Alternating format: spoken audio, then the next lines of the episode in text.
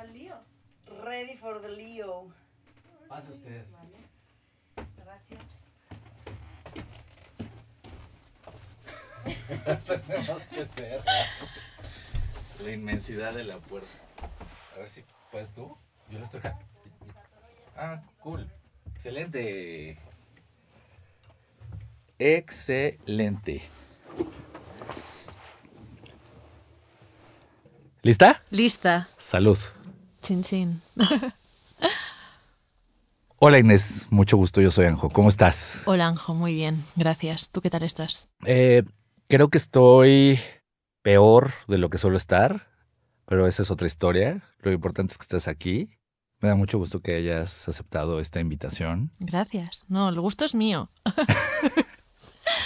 Y me gusta empezar este programa como manera de romper el hielo. Me gusta el hielo. ¿Te gusta el hielo? Pues lo vamos a No, romper. es, es de una frase de Bruce Willis que siempre me encanta. Cuando, que le- que cuando le dicen... Cuando te "Está, hay que dicen es por romper", el hielo y dices, me gusta el hielo. Porque es un tipo frío como, Exacto. como el corazón de nuestra productora. Pero bueno, eh, es, es una ronda rápida de preguntas. Son muy sencillas. Vale. O sea, que, que espero la respuesta. Vale. Y básicamente son tu edad, dónde vives, o sea, no tu dirección exacta, por favor. Sí. eh, a qué te dedicas, de dónde eres y la más importante de todas, querida Inés, ok. ¿qué quieres ser de grande? Ok. Vale. Esto, mi edad, tengo 33 años. Vivo aquí en la Ciudad de México. Eh, me dedico a eh, trabajo de directora de desarrollo en un fondo de inversión, de desarrollo inmobiliario, Ok, pero pues también pinto, hago ilustración, hago pintura y toco el piano también, no sé. Em, ¿Qué más era la otra? Eh, ¿De dónde soy? Soy de Llodio, de un pueblo del País Vasco. ¿Y qué quiero ser de mayor? Pianista. ¿Sí? Sin duda, sí. ah, súper. Sí. Esa no la voy a venir, ¿eh? ¿Cómo, cómo se llama tu pueblo otra vez? Yodio, Yodio. sí. Como yo odio. Como Yodio con dos L's, es, en euskera se dice laudio. Ah, pero, pero en castellano se dice En yodio. castellano se dice Yodio con dos L's. Yodio, Ok. sí. Sí. Ok, ok, ok. Eh, cuéntame un poco cómo fue crecer en Yodio. Pues tengo un buen recuerdo de mi infancia, la verdad. O sea, Yodio es un pueblo relativamente pequeño. Em, ¿Sabes más o menos cuántos habitantes? Pues tendrá como 15.000, de 15 a Ok, 18 chiquito. o algo así, sí. O sea, que sí te conoces a todos los de tu edad en el bar. Exactamente. Por suerte, por desgracia. Pero sí. Em, entonces, pues sí, em, o sea, tengo un hermano, eh, tengo una familia así como... Las, o sea, la familia de mi padre y la de mi madre también son de Yodio, entonces como que siempre he sentido como mucho arrope de familiar en el pueblo. Y lo recuerdo muy bien, o sea, mucha naturaleza, está rodeado de montañas, mis padres son súper, que nos queda decimos mendisales, como que van muchísimo al monte, les gusta mucho y así, y son como la mayoría de los recuerdos de mi infancia. ¿Son climas más fríos? Eh, sí, o sea, sí, como Montañoso, sí, sí, montañoso. más lluvioso. Sí. Me encanta la este, niebla, por ejemplo. Es una cosa que me, me conecta muchísimo con, con mi pueblo, porque además como es un valle, está rodeado de montañas, se genera muchísima niebla. Y es una cosa como que... Me voy a poner súper romántica ahora, ¿eh? Perfecto. Pero, pero es una cosa que como que siento que a la gente igual puede tener una connotación como fría, como negativa, como de tristeza, un poco melancólica. Un Y poco mí- lúgubre. sí, a mí la niebla siempre me ha dado mucho calor, ¿sabes? Porque Ah, bonito. creo que me, me atrae mucho a, a mi casa, a mi familia. A... Y voy a decir una redundancia, pero la, la percepción como se nubla con la niebla es muy bonita.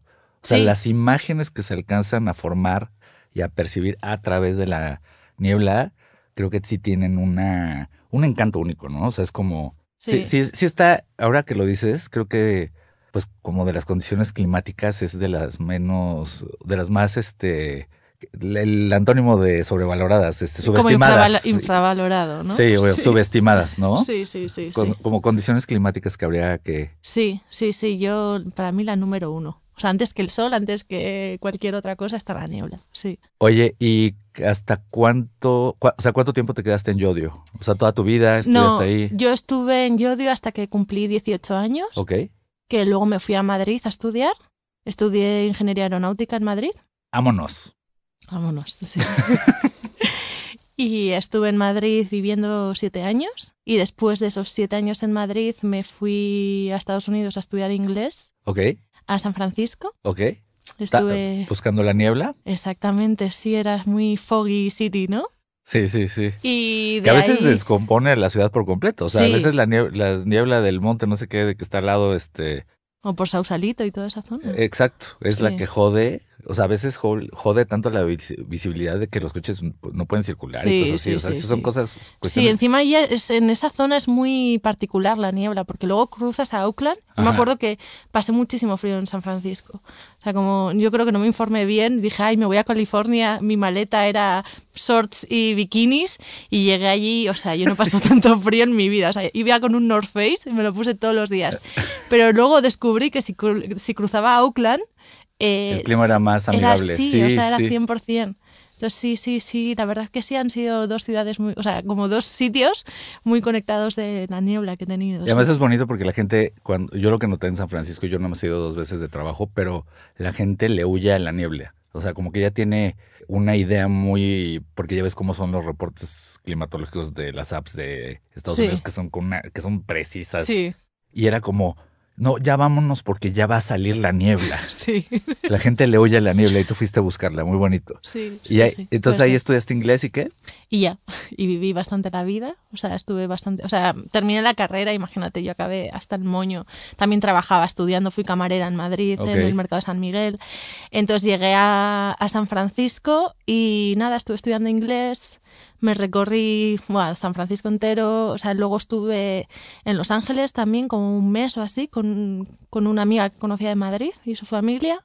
Eh, estuve también en San Diego, me eché un novio en San Diego, así de esos momentáneos de verano. Ajá, ajá. Eh, estuve un tiempo ahí y ya se me acaba la visa de, De estudiante. de estudiante en San Francisco.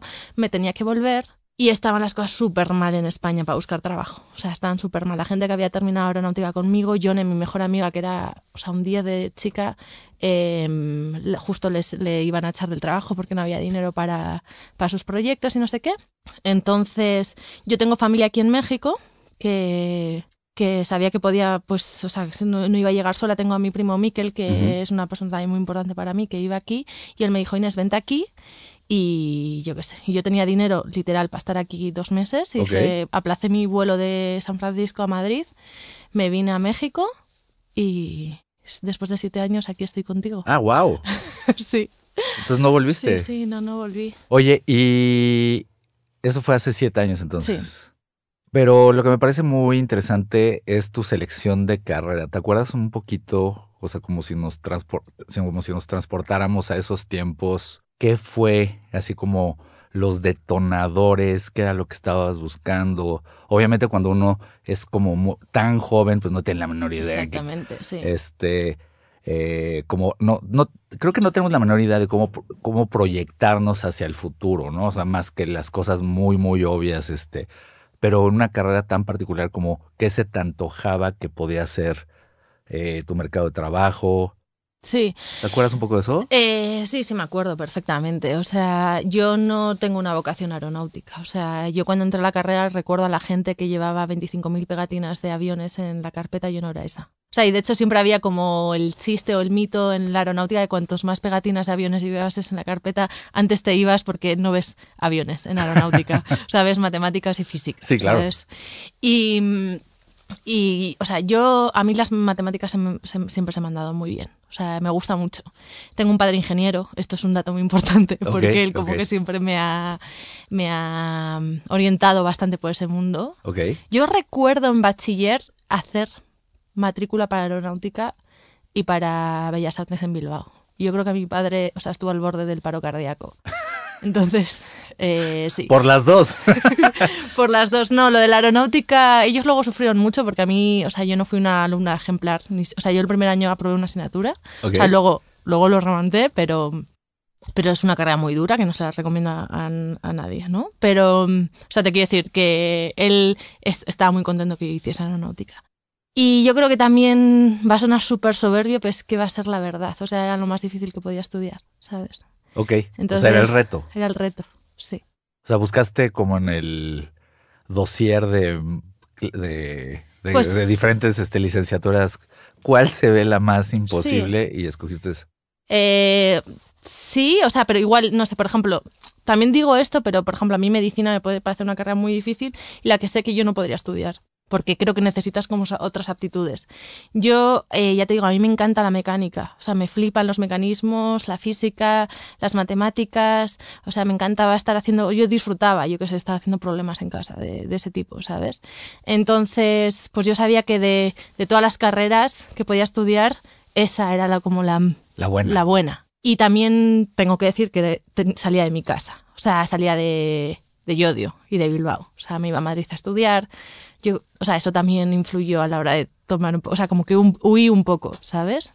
Entonces yo creo que, que también tengo que decir eso. ¿Y, la y te acuerdas más o menos cuáles eran, o sea, cuando entraste ya a la carrera, cuando empiezas a tomar ya niveles muy avanzados de, de física, ya ves aeronáutica como tal, este, seguramente un chorro de cosas de clima, hablando del clima, este, Sí. para que los aviones se Sí. mantengan en el aire. Este, y en algún momento de esa, o sea, como de ese proceso ya universitario, eh, ¿te acuerdas más o menos qué querías hacer? O sea, qué querías, o sea, en qué Sí. rubro te querías Eh, a mí siempre, me- o sea, dentro de la aeronáutica hay como tres palos, que uno es el de aeronaves y vehículos espaciales, que es como si hablas como del core, las aeronaves per se. Ajá, Otra parte es la de aeromotores, que está más, eh, más centrada en los sistemas de propulsión. ajá, Y el tercero es aeropuertos. ok. Y a mí siempre me gustó más. Controladora aérea.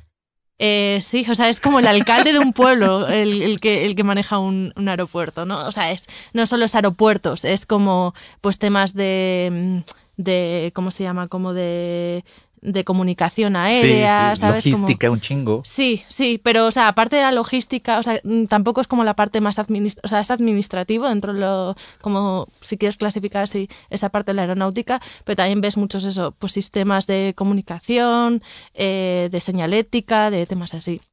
Y a mí lo que más me gustaba era, era la termodinámica y así, entonces yo elegí aer- aeromotores. Ok. Sí, Ah, pensé que habías elegido la tercera. No. Aeromotores. sí, exacto. Eh, ¿Te especializaste en eso, digamos? Sí, sí, yo terminé ingeniería técnica aeronáutica en aeromotores. Ok. ¿Y te y ejerciste alguna vez tu carrera? Nunca, nunca. O sea, desde que desde que te fuiste a Estados Unidos a estudiar idiomas. Nada, o sea, yo es lo que buscaba. O sea, yo cuando estuve en Estados Unidos, además ahí hay muchas plantas de Boeing. Y, mm, y esto, pues hay también mucha, mucha industria aeronáutica, tanto en la zona de California como aquí en México, en la zona de California, Tijuana, Querétaro y así. Y, y sí, o sea, yo lo busqué, pero, pero no, fui por otros derroteros al final. De todas maneras, eh, siempre me lo preguntan cuando he hecho entrevistas de trabajo ahora en mi sector, ¿no? Pues en plan, oye, ¿qué haces estudiando, si has estudiado aeronáutica, qué haces trabajando en real estate, ¿no? Y es como, pues yo no entiendo la pregunta, pero creo que si no hubiese estudiado lo que he estudiado, no podría hacer mi trabajo como lo hago, ¿sabes? O sea, también hay otros tipos de industria que buscan perfiles muy analíticos, eh, no sé, con disciplina a la hora de trabajar y de no sé, yo lo que aprendí de aeronáutica, lo que más aprendí fue a aprender por mí misma, ¿sabes? Como a buscarme las, las castañas del fuego yo solita. Sí. Y al final, pues desarrollas esas características que te ayudan a cualquier otro tipo de trabajo. Qué chistoso. A, eh, a mí, yo siempre digo que yo tomé como la, la ruta larga, o sea, como que yo me- siempre me fui por la libre para llegar a donde estoy y lo que me falta, ¿no? Porque yo soy economista y luego fui publicista, fui publicista 12 años y luego, este, por, o sea, como que ya fui poco a poco perfilándome, empecé a escribir, empecé a colaborar para diferentes publicaciones. Todo me llevó mucho tiempo, pero cada cosa que me, que me proponía como que la conseguía. Y yo siento que a ti te pasó un poco lo mismo, ¿no? O sea, cada nueva aventurilla, Sí. no me refiero romántica, me refiero como profesional. Sí, porque la romántica mal. ¿eh? o creativa o lo que sea, este, Sí, la verdad que yo también... te o va sea, bien, ¿no? Sí, o sea, me ha ido muy bien en mi trabajo y así, pero, o sea, no es como que yo dije, ah, voy a entrar en este mundo de- del desarrollo inmobiliario en un fondo, no sé qué. No, o sea, a mí me vino porque, pues me salió la oportunidad, me daban los papeles para estar en México y dije, ahí voy con todo. Y de ahí aprendí a, que me gustase de mi trabajo, ¿sabes? Creo que, mm, creo que los gustos se adquieren, la verdad. O sea, eh, yo nunca pensé que me iba a gustar el mundo financiero o de este tipo y me, ha gustado por el después de estar tiempo dedicándome a ello, ¿sabes? Entonces no ha sido tanto como que yo he planeado, ah, pues ahora voy a hacer esto, no, o sea, como que me han ido saliendo las cosas, creo que me sabía adaptar bien a las circunstancias y a disfrutarlas en el camino, ¿sabes? Ok. Y ahora te quiero preguntar cómo como toda esta parte gráfica, visual, artística, pictórica, Sí. ¿cuándo la agarraste? Pues creo que nunca la desagarré. O sea, seguramente tú también pintabas de pequeño y alguna de vez hecho. dejaste igual de hacerlo. Sí. Pues yo no creo que, que nunca. O sea, sí he dejado de pintar y así. O sea, como que igual pinto más desde que estoy en México. Bueno, en Madrid también pintaba. Pero. mm, Pero quiero que la gente que, que esté escuchando esto sepa que, a ver, yo, yo cuando Inés dice que pinto, pues hago mis muñequitos y creo que lo hago relativamente bien y son muñequitos. La señora hace obras de arte. Ay, gracias. No, sí. y, y- y era parte de por lo que quería este sentarme a platicar contigo, porque de verdad yo encuentro tu trabajo, tus retratos sobresalientes. O sea, este, un estilo único. Eh, creo que, creo que en el arte en general es muy difícil encontrar uno su propia voz Sí. y es- estoy haciendo ahí un, una, este, hoy, hoy, hoy las palabras no están conmigo, una sinestesia, eh, combinando sentidos, pero sí creo que tu voz es muy clara en tu obra. Pues gracias. Pero, de- Gracias pero ¿cuándo eso. empezaste? Pues. O bueno, más bien, no, siempre lo hiciste. O sea, como. O sea, yo soy una persona muy esteta. O sea. La verdad es que soy una persona muy sensible a, muy sensible punto y soy muy sensible a, a todo lo visual, al arte, o sea, mucho. Siempre me ha interesado, siempre me ha gustado. Entonces, eh, pues es que no recuerdo cuándo empecé como, o sea, recuerdo cuando empecé como a publicarlo, pero siempre, no sé si he pintado, pero escribía cosas o me gustaba mucho el graffiti en mis años de Madrid. O sea, como que siempre he tenido mucho contacto con, con la pintura y con el mundo gráfico. Y sí es verdad que llegó un momento, igual ya estando aquí en México, que pues yo tenía, eh, pues tengo bastante ansiedad así de por sí, que parece que ya vamos a desgastar la palabra, pero pues, pues desgraciadamente en mi caso es, ¿no? Y entonces a mí pintar y escribir cosas me ayudaba muchísimo como a, como a deshacer todos los nudos que tenía.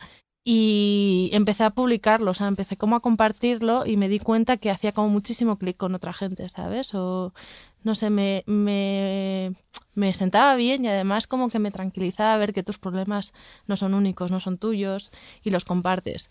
Y de ahí empecé, pero era un trabajo más de ilustración, no es tanto como la pintura Ajá. que estoy haciendo ahora. Era, era como más ilustración, pues muchísimo más primitiva, ¿sabes? Y... Más rupestre. Más rupestre, exacto, sí.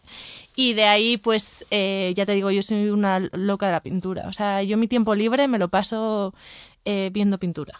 O sea, me encanta el Museo de San Carlos, de aquí de, México. Me encanta ir a ver la María Magdalena Penitente de Zurbarán de ese, de ese museo. O sea, yo de verdad disfruto mucho con esas cosas.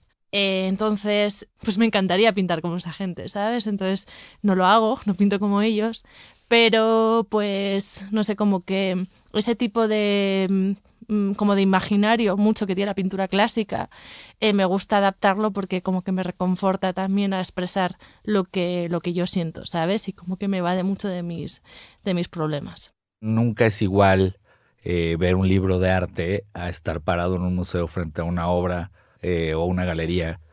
Cuando estás frente a una obra, tú, ¿qué es lo que, que- en qué te fijas? O sea, hacia dónde se va tanto tu mirada como tu mente, como Pues esa es muy buena pregunta. No sé. em, tengo que decirte que eso que dices que es muy diferente a verlo en un libro que en, que en directo. Yo creo que a mí lo que más me gusta de la pintura es la composición. Ok, ¿ok? O sea, eh, sobre todo como, o sea, me gusta mucho el arte clásico, como que te digo, o sea, en plan Zurbarán, eh, también me gusta mucho Bourguero, que hacía como estas mujeres salidas de, del baño desnudas, como vírgenes, eso me gusta mucho, entonces como esa imagen de, de la mujer me, me flipa, entonces la composición es lo que más me llama. ¿ok? Más que la técnica, cualquier otra cosa. Por eso, por ejemplo, me gusta mucho el arte clásico, no tanto como el arte más contemporáneo, Contemporáneo. ¿no? Y me fijo mucho en la luz que tengan los cuadros, en las sombras que se hacen las figuras, como, o sea, me gusta mucho toda la, eh, toda la pintura así como figurativa. Eh, sobre todo eso, o sea, cómo manejan los colores, no sé, me fijo mucho, yo que sé, en las caras, si son luminosas, eh, ¿sabes? Que como a- igual tiene la cara verde de la, de la sombra que le hace, ¿sabes? Pero tú la ves natural. Claro. O sea, me, me gusta mucho fijarme en esas cosas. Y que de hecho eso está representado totalmente en tu obra. Sí, sí, yo soy mucho más como... Eres 100% autodidacta, ¿no? O sí, 100%. tomaste... No, no, no. o sea, mi, de- curso es que me, que me he visto todas las pinturas que puedo al día, ¿sabes? Me gusta mucho, o sea, aparte de que me gusta mucho el, el imaginario del arte clásico, así como me gusta mucho el imaginario de, del cristianismo, por ejemplo, del flamenco, eh, me, me flipa ese ambiente un poco nebuloso que hay también en, en esas obras. Eh, me gusta mucho el expresionismo, o sea, soy muy fan de Munch, por ejemplo. Ajá. Entonces, pues eso, esos colores en las caras, en las pieles, Pero trazos muy gordos, muy, go- sí, muy, muy grotescos. Encima es mucho más inmediato, eso me flipa, ¿sabes? Porque yo qué sé, yo, yo ya te digo, yo pinto mucho para, para saciar, para, para desahogarme mucho. Entonces me gusta que sea algo inmediato, que yo tenga una imagen de una gitana en la cabeza y que ese día la pueda dibujar, Ya. ¿sabes? Entonces eso, o sea, ese tipo de, de pintura ayuda mucho con eso. Oye, ¿cómo enfrentas una obra nueva? O sea, un lienzo en blanco. Pues es que siempre pinto por, por inspiración de ¿Por algo. necesidad? Sí, por necesidad, sí. Es que es lo bueno que, que siento que yo tengo yo con la pintura, ¿sabes? Que yo, yo no necesito la pintura para vivir. Claro. O sea, me- digo eh, Sí, monetariamente, sí, sí, o sea, económicamente. económicamente, exacto. O sea, sí la necesito, o sea, pero no, no, la, no la necesito para vivir. Entonces, para mí... Es una necesi- necesidad vital, pero no económica, no de sustento. Exactamente. O Entonces, sea, es para deja- vivir, pero no para exacto. sobrevivir. Sí, no para pagarme el alquiler. Entonces eso me da muchísima libertad para pintar siempre lo que me dé la gana, ¿sabes? Y pues como estoy todo el día inspirada con mis amigas, eh, con las cosas que me pasan, o sea, yo qué sé, todo. O sea, mi trabajo, cualquier otra cosa, eh, quiero pintar. No, no te puedo explicar por qué, porque no, no lo puedo poner en palabras, pero es una necesidad que tengo. Oye, y siendo esta necesidad como la describes, quiero llamarla tan primaria, es decir, Sí, como cuando tienes ganas de ir al baño, pues si estás cerca de un baño, vas al baño, haces Sí. lo que tienes que hacer y sales del baño. No quiero reducir la pintura sí. a una función fisiológica, pero este, pero bueno, o sea, digamos que así más o menos se comporta. Eh, tengo dos preguntas para ti. Una es, ¿qué pasa con la obra por encargo? Porque la gente igual no lo sabe, pero la última portada del disco de nuestra querida Tania Bárbara que está grabando esto, la, lo, lo hizo Inés y es, y es un retrato de Tania de verdad bellísimo y cuando vi el original, este que es pequeñito y, sí. y la portada se siente tan Sí. inmenso. Pero bueno, ¿cómo sientes que se comporta, digamos, dentro de ti y el, y el rol que juega, el papel que juega, la pintura, esto que haces por necesidad vital, eh, por gusto, por, por no irte de fiesta 24 horas este, para desahogar esa ansiedad, sino para hacer algo un poco más productivo, cuando se vuelve por encargo, si pierde o gana algo? O sea, que recibas, digamos, una Sí, sí. remuneración. Sí, esa es muy buena pregunta. También me has puesto un ejemplo muy malo porque yo a Tania la estaría dibujando 24/7. Es que es muy bonito. Es- creo que es muy inspiradora, es una muy buena sí, musa. Sí, sí, yo a Tania la, la dibujaría siempre. O sea, a mí lo de Tania no me no, no, no lo puedo ver como un encargo, ¿no? O sea, la, la- la he pintado aunque, aunque no haya sido para el disco, ¿sabes? Claro. Pero sí he hecho re- retratos para gente. Eh, me gusta monitor, monitorizar, ¿no? Como mone- Monetizar. monetizar mi trabajo. Ok. O sea, no tienes pedo con eso. no tengo pedo con eso y me gusta porque pienso que, que es una forma de valorarte. O sea, que pues welcome to the capitalismo, ¿sabes? O sea, creo que está bien que gane dinero haciendo dibujos, aunque no, aunque no forme parte de mi sustento de vida. Ok. Entonces, partiendo de eso, he hecho retratos que me han gustado más, me han gustado menos. O sea, ha habido gente que igual me manda la foto de su tía para que la pinte y es una foto hecha en el móvil con toda la sombra acá en la cara, que no sé qué, y bueno, pues lo, lo hago y está bien. Sí, creo que pierde la magia, porque pues yo no me levanté ese día, me pasó algo grave y dije voy a pintar a la tía de esta señora para ver si cura mis penas. No, pero aún así disfruto mucho haciéndolo, ¿sabes? Entonces si alguien me quiere encargar algo también puede hacerlo. Oye, el, justo empezaste a responder mi segunda pregunta. ¿Qué pasa con los periodos en los que no te sientes inspirada, en los que no sientes esta necesidad de atacar un lienzo en blanco? O sea, o sea Sí. a veces te fuerzas, eh, están no sé, o sea, como que llevas, ya empieza a pasar, no sé, unos días, luego empieza a pasar una semana, luego quizá llegar a meses. Sí, me pasa que igual cuando estoy más tiempo sin pintar me empieza a dar como urticaria, ¿sabes? Ok. Como que siento esa necesidad. Pero para contestar a tu pregunta, creo que voy a recurrir a un super cliché.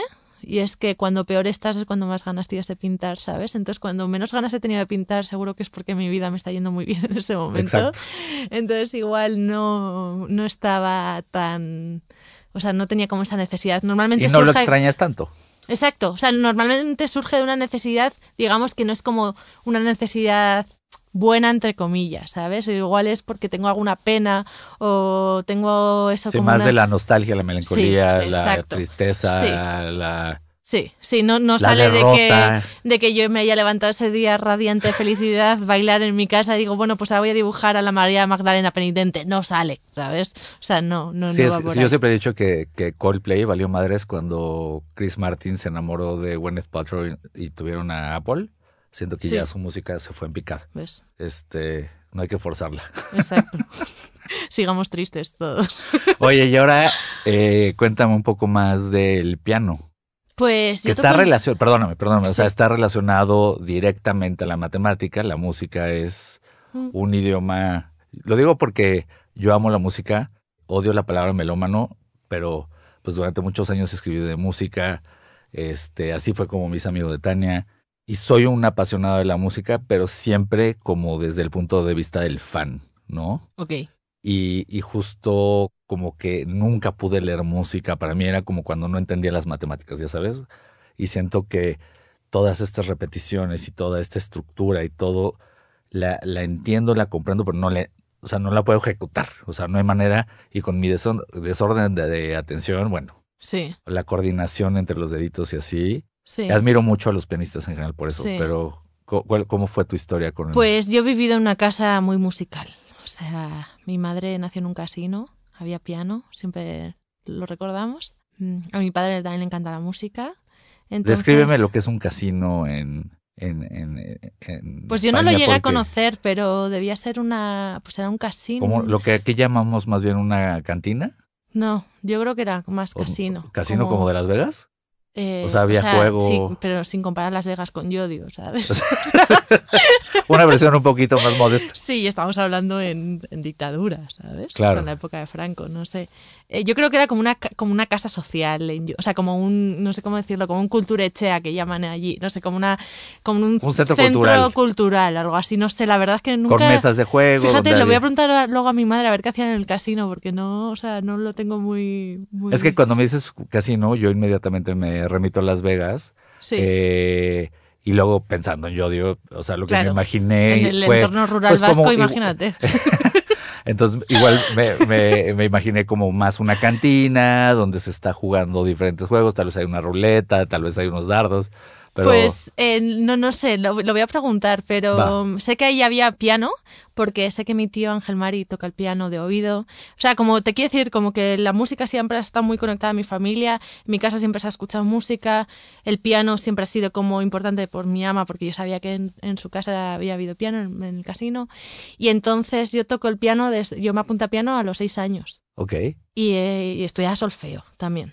Y no paré hasta los 18. O sea, de 6 a los 18 años estuve Estudiando. tocando el piano. Sí, estudiaba solfeo y estudiaba piano.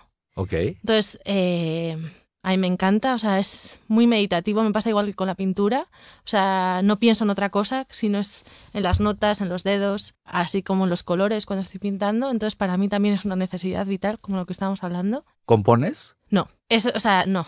Yo soy clásica, o sea, totalmente en el tema del piano. O sea, yo te puedo leer todas las partituras que quieras.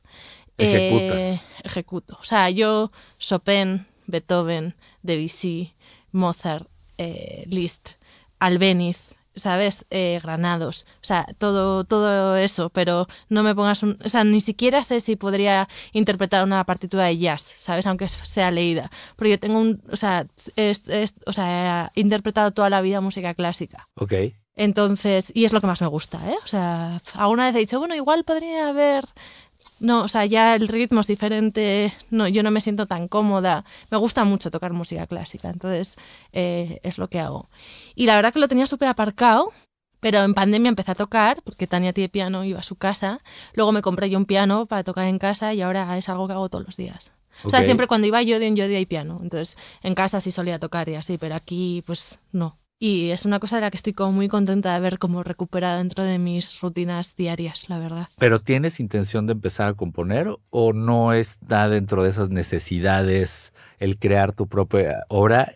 Y como Sí. estás negando con tu cabecita, voy a extender esta pregunta a si te fascina la obra pictórica, ¿por qué no reproducir obra pictórica y crear la tuya? Y en la música, perdón que esto se volvió terapia con Anjo, ¿eh? pero este... Pero, pero me da, es que, es que cuando hablo con creadores, es- es el tipo de preguntas que, que se me ocurren, porque yo si, si pudiera ser bueno para la música, me encantaría interpretar de repente uno que otro cover de mis canciones favoritas, pero la principal necesidad sería hacer mis propias canciones, ¿no? Sí. Es que ya te digo, a mí lo que me gusta del piano es tocar música clásica. O sea, no sé si ahora me podría poner yo a componer un vals o un preludio, una Ajá. fuga, ¿sabes? O sea, eh, no, no, la- no lo siento esa necesidad. Alguna vez sí he hablado con Tania como de hacer alguna canción. A mí me, o sea, a mí me encanta la música clásica para tocar, pero soy súper trapera, ¿sabes? Me encanta el trap Ajá, y cosas ajá. así. Entonces, no sé, alguna vez sí le... O sea, el sueño de mi vida, por lo menos de mi vida a corto plazo, es eh, hacer una canción de trap. Entonces, como que está... Pero no, no tengo esa necesidad ni... No sé. O sea, si, si tengo necesidad, ya te digo, como que estás como sanando una herida y entonces, pues yo que sé, pintas o estás tocando el piano porque estás interpretando, yo no sanaría eso componiendo música ok, clásica. ok, ok. Eso está Sí. muy bueno. Yo, yo de alguna forma, eh, uno de los ejercicios, de los últimos ejercicios que llegué a hacer en terapia, yo fui dos años a terapia y una de las, una de las grandes revelaciones es que me di cuenta que a las personas que más eh, admiraba y quería emular, justamente, pues no eran figuras de la radio, ahora que me dedico un poco al podcast, pues alguno que otro músico, pero realmente no, definitivamente ningún economista, Sí. este, definitivamente ningún publicista, nunca jamás ever, o sea, no admiro a ninguno así como tal que siga su vida y que me interese sus procesos creativos y tal. Yo descubrí que a, a quienes admiro son a los artistas gráficos, este, Sí. desde, desde grafiteros, por ejemplo, ahorita que estuve una temporadita en San Cristóbal, me empecé a topar a un mismo artista en las calles de San Cristóbal, eh, o sea, y lo reconoces, eh, o sea, es lo reconoces inmediatamente por sus trazos, lo reconoces por la composición, lo reconoces por la paleta de colores, y lo busqué, de hecho está pendiente, quiero subir eh, quiero subir el, un posteo que, que, que quería hacer en, en- en Instagram con este artista, es a la gente que realmente admiro. En tu caso, puedes como también identificar de las personas como que te gustaría ser, si son más, si se declinan o se decantan más hacia, eh, El mundo artístico. hacia el, exacto, hacia lo gráfico o hacia lo musical. Eh, no, o sea, no tengo, fíjate, o sea, ahora que lo estabas diciendo, hablando, o sea, tampoco tengo como esa admiración. O sea, te- o sea, a ver, yo tengo mucha admiración a los artistas gráficos y a muchos músicos, pero no sé si ahora me dices, oye, ¿quién te gustaría ser? ¿Sabes? No te podría dar un nombre de ellos. O sea, creo que O sea, pero no te podía dar un nombre de un artista. O sea, o sea, pienso en artistas, pero también pienso en otro tipo, o sea, o gente, yo qué sé, relacionada con la ingeniería o con, o con la industria de, en el que estoy ahora, ¿sabes? Como no tengo... Pero, por ejemplo, las biografías que leerías, este, o no existe, o, o no, o no se clavan en una en particular, una actividad en particular. No, Ya. no. O sea, hay gente que admiro mucho. Justo ahora que estás hablando de biografías, por ejemplo, leí la de Limonov, de Manuel Carrer, no sé si has leído, No. de un, pues te la recomiendo al 100. O sea, yo cuando empecé a leerla pensaba que era, que, que no era era una novela. real.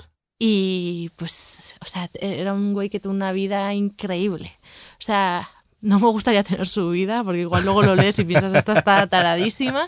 Pero esa gente que como que se sale de la línea es, es la, que me, la que me cae bien, ¿sabes? La que con la que me puedo sentir más, que empatizo más. Entonces, sí, ya te digo, ningún tipo de género en especial, pero pues sí, me gusta la gente que igual se sale de, de su línea establecida, ¿sabes? Ok.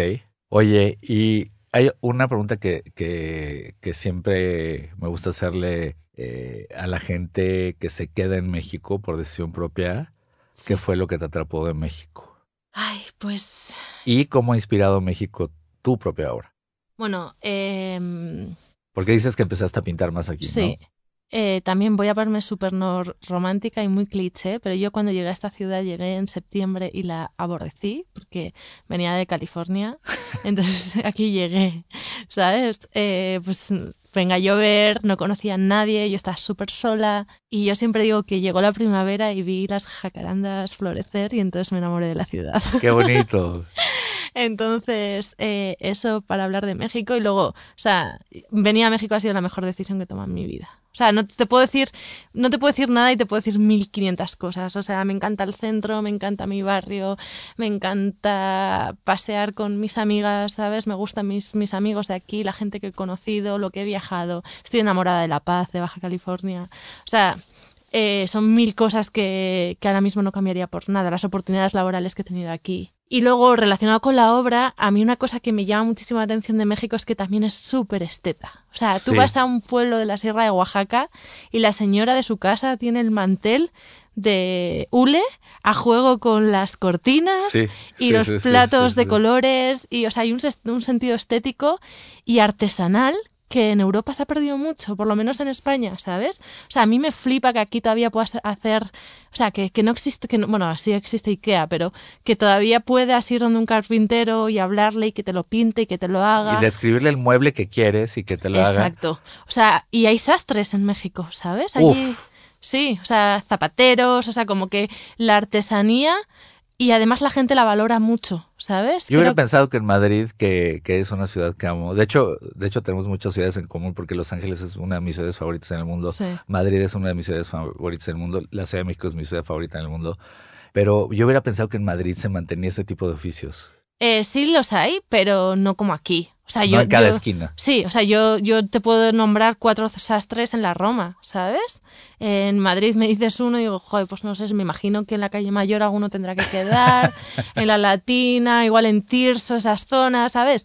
Pero, pero aquí sí, y además es que ya te digo, la gente lo valora y eso, eso a mí me flipa, o sea, me encanta. Es una ciudad, ya te digo, que tiene, o sea, como, igual no es una inspiración tan directa como las obras, porque te podría hablar del color, de, ¿sabes? De, de las paletas de color que hay en la ciudad, en los edificios de la Roma, en, ¿sabes? Esa decadencia romántica que tiene la ciudad. Eh, sí, pero sobre todo lo que más me gusta es ese sentido estético que tiene la gente, tanto con la ciudad como con, con su cultura. ¿Y lo sientes inspirador? O sea, sí Muchísimo. sientes que te llegó para... Sí, muchísimo, para crear. muchísimo, muchísimo. O sea, yo, ahora ya no porque pandemia, ¿no? Pero, o sea, es que yo antes de pandemia, yo creo que dos domingos al mes estaba en San Carlos toda la mañana, ¿sabes? O, o sea, he estado mil veces en... O sea, San Carlos el número uno. O sea, ya me encanta ese sitio porque, tío, nunca hay nadie, ¿sabes? Encontrar un sitio en México donde no hay gente es como algo como muy extraordinario, ¿no? Y me parece súper inspirador todo. O sea, es que o vas a la Merced a pasear, o vas hasta la Lagunilla, Tlatelolco, me flipa, ¿sabes? Como... A mí sí, a mí me emociona muchísimo la ciudad, la verdad. Cualquier persona que pudiera estar escuchando esto eh, seguramente se siente tan abrumada como yo en decir en, ¿en qué momento encuentras el tiempo para hacer tantas cosas? Es que yo siempre digo lo mismo, no tengo televisión en mi casa. siempre, siempre hago el mismo chiste, pero es que es la verdad, tío. Yo es una de las cosas que te juro que creo que es el atributo que más me gusta de mí, es que yo nunca me aburro. O sea, siempre tengo cosas que hacer, ¿sabes? O sea, yo lo de estar en casa tirada, aburrida, a mí eso nunca me pasa. Entonces, o sea, yo pinto todos los días, toco el piano una hora o así, trabajo un chingo, porque trabajo un chingo, la verdad. Porque tu trabajo Sí. eh, se oye demandante. Sí. Y, pero, o sea, todos los fines de semana, o sea, ya te digo, o sea, a San Carlos los domingos a la mañana, cruda, lo que sea, yo iba, sí, sí, sí. Todas las cosas que haces en, en tu tiempo libre, además corres. Sí, también. bueno, soy corredora de pandemia, ¿eh? O sea, yo empecé a correr cuando nos lo prohibieron. Pero bueno, además de ponerte a ejercitar en las Sí. calles, creaste un pequeño movimiento que está muy bonito, que Sí. me encantaría que le platicaras a la gente porque Sí, está de huevos. pues eh, empecé a correr, ya te digo, con la pandemia y como que hice una especie de club Comunidad. O sea, comunidad que se llama Solar Running Club. Y está un poco orientado para las chicas que corren solas, porque pues yo siempre salgo sola a correr. Y es, y es, o sea, siempre escuchas, ahí no te da miedo, y a qué hora sales, y por dónde vas, y no sé qué. Y que es una realidad, que es un peligro en esta y es ciudad. una, es una realidad. Sí, pero pues visibilizar, primero visibilizar a las chicas que corren solas, o sea, que no son ningún bicho raro, para que también eso te, o sea, eh, cuanto, cuanto más eh, los pongas y más veas chicas corriendo, pues más se, normal, eh, se normaliza y, y quiero entender que menos peligro puede haber, ¿no? Y luego también eh, como para quitarle un poco todo el mame de los runners, ¿sabes? O sea, yo salía a correr, eh, yo qué sé, con los pantalones cortos que tenía, la camiseta sucia, el pijama que igual tenía, ¿sabes? Podía correr cuatro kilómetros en más de media hora, ¿sabes? Pero, pero, güey, yo acababa súper feliz. O sea, las endorfinas también que generas corriendo son la hostia, ¿sabes? Entonces, un poco también porque por eso creé lo de Solar Running Club. Pero ¿cómo funciona? Es como una especie de network. eh, La verdad es que lo que tiene hice es una un- función de seguridad, tiene...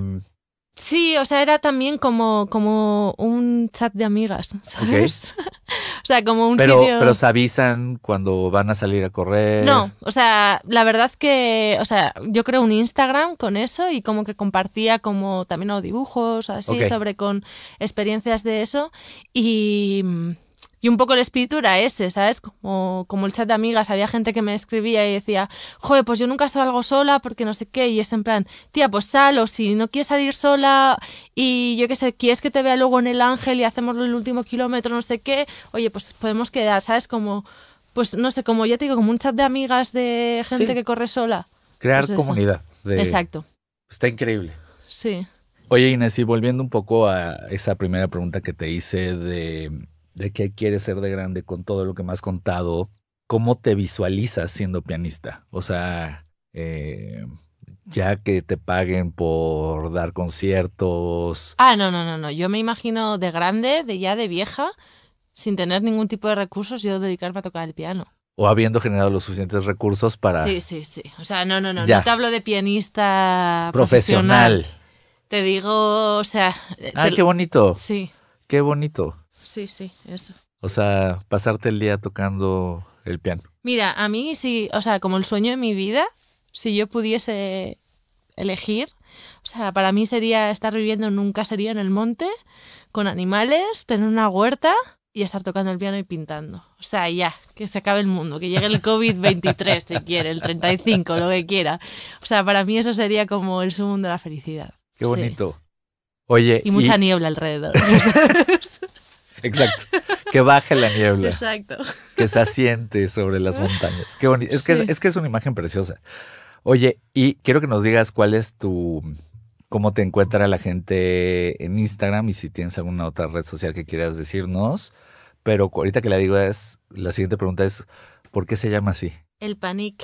Ajá. Ese ya entra en pánico en francés. La verdad que salió por Ichi, una amiga, o sea, mi prima, Ichi, eh, por una canción que hay en francés que, que dice el panic, el panic. Siempre me decía, jo, parece que estarás tú ahí diciendo el panic, el panic. Y también, como te he dicho, que yo tenía mucha ansiedad. Yo los primeros eh, cuadernos que empecé a dibujar les llamé todos el panic, ¿sabes? Qué bonito. Que, que me parecía que, que Que se muy escribe bien. ella, guion Elle bajo, punto- a punto. Elle.panique. Panique. Exacto, arroba elle.panique. en ¿Ella entra en pánico? Ella entra en pánico. Madres. Bueno, si algún día quieres hacer un disco solista, creo que es un gran, gran... Sí, ¿verdad? O, o una banda, un proyecto solista o una banda. Sí, Creo que es ella entra en pánico. sí. Creo que es un gran nombre. Sí, gran porque además nombre. suena muy dulce en francés, ¿sabes? Dices el panic y no suena tan dramático como, como es. Entonces, no sé, como que tiene muchos matices. A mí también me gusta, sí. Qué bonito. Pues Inés, de verdad, mil gracias por haber venido. Mil gracias por... Muchas gracias a a- ti por invitarme, que me siento súper honrada y muy agradecida contigo. ¿Te la pasaste bien? Mucho, sí, sí, sí, sí. Estaba más tranquila de lo que pensaba, la verdad. Y definitivamente, querida Inés, mucho gusto. Gracias, gracias. ¿Estamos?